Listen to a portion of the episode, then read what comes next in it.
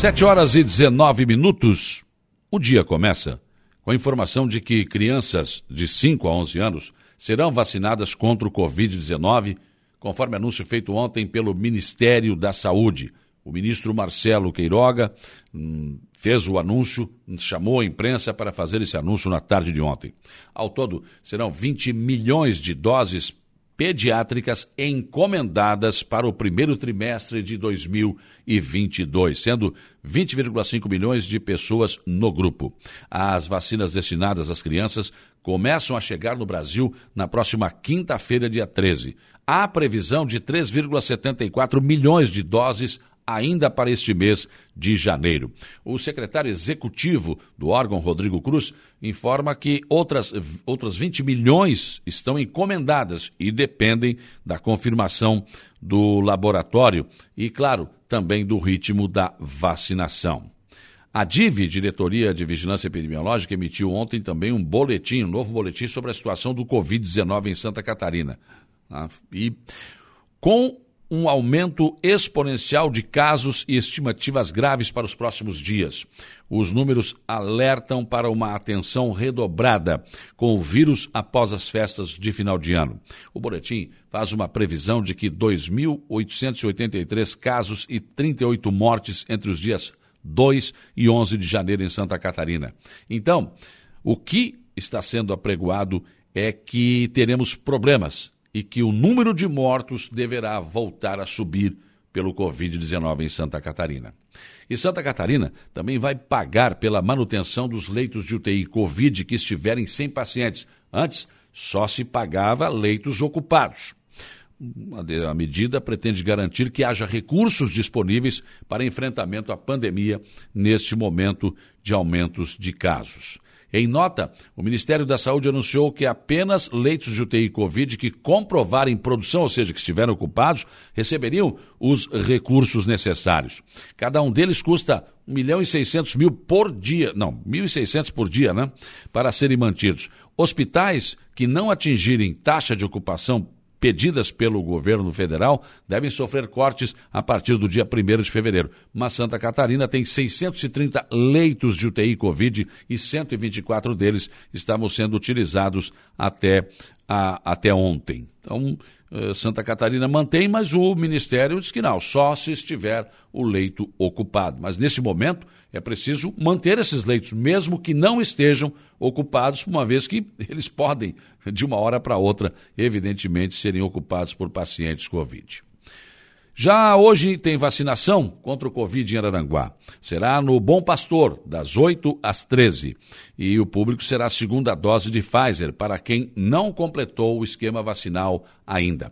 Sobre a questão das doses de reforço que serão nos postos, nenhuma informação nos chegou desde ontem sobre como será feito. Se sabe apenas que será nos postos. Inicialmente teria que ser agendado, mas ontem na entrevista aqui eu sugeri que fosse feito como era aqui na Igreja Matriz, né? Olha, anuncia, tem vacinação no posto tal, e vai lá, o cara apresenta lá a sua documentação das duas primeiras doses, vacina e pronto, para não ter que ir uma ou duas. Disseram que iriam estudar, mas não recebemos ontem nenhuma informação sobre alguma decisão que tenha sido tomada. Havia expectativa ontem também para a chegada de vacina às 13 horas, também não fomos informados se as vacinas chegaram ou não.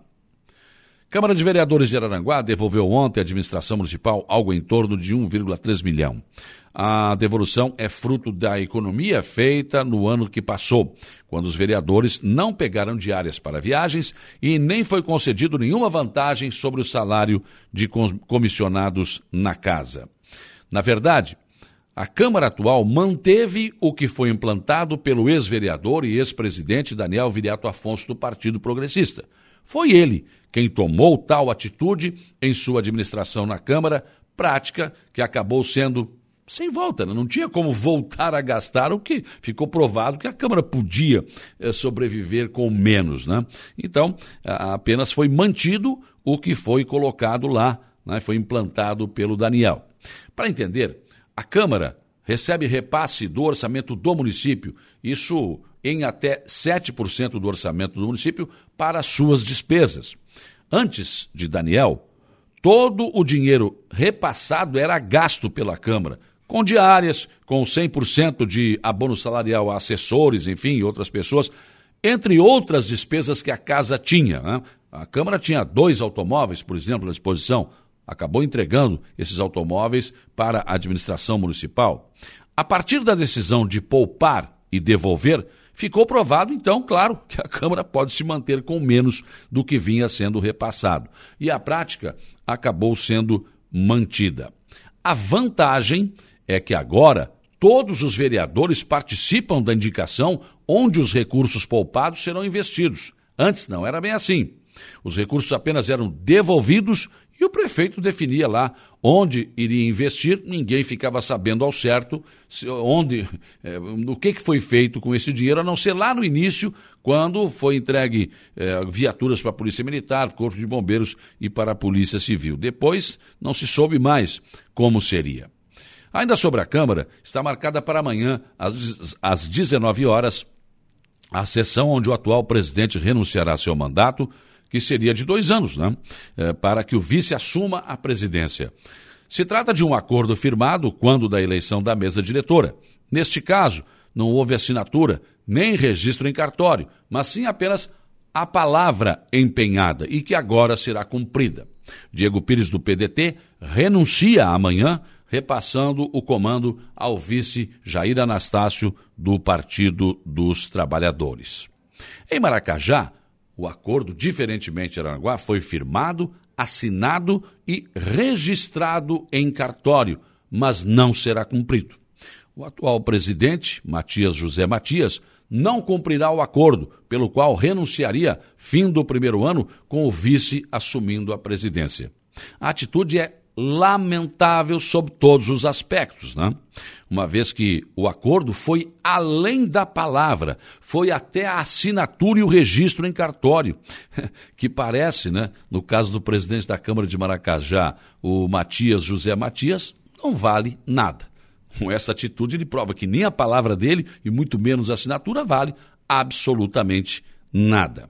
A situação vem causando desconforto da base de apoio ao prefeito Aníbal Brambila e certamente terá sérios desdobramentos políticos, além de criar um clima pesado entre os vereadores durante as próximas sessões desse ano, é evidente, não é? Um acordo registrado, feito, não cumprido. Ah, mas isso é política. Não, não, não, para aí, não é porque é político que você tem que deixar de ser sério. Não é isso? A gente fala tanto dos políticos, né? mas então, Aqui em Araranguá, Araranguá, o exemplo de seriedade. Não houve assinatura, houve a palavra empenhada e está sendo cumprido. Em Maracajá, diferentemente, assina e não cumpre. Um mau exemplo, sem qualquer sombra de dúvidas. Geralmente, esse tipo de político não tem uma vida muito longa, não na política. Agora, é decisão de cada um. Cada qual né, toma a decisão e o caminho que quer. As consequências, bom, elas virão com certeza. Pensem nisso enquanto lhes desejo um bom dia.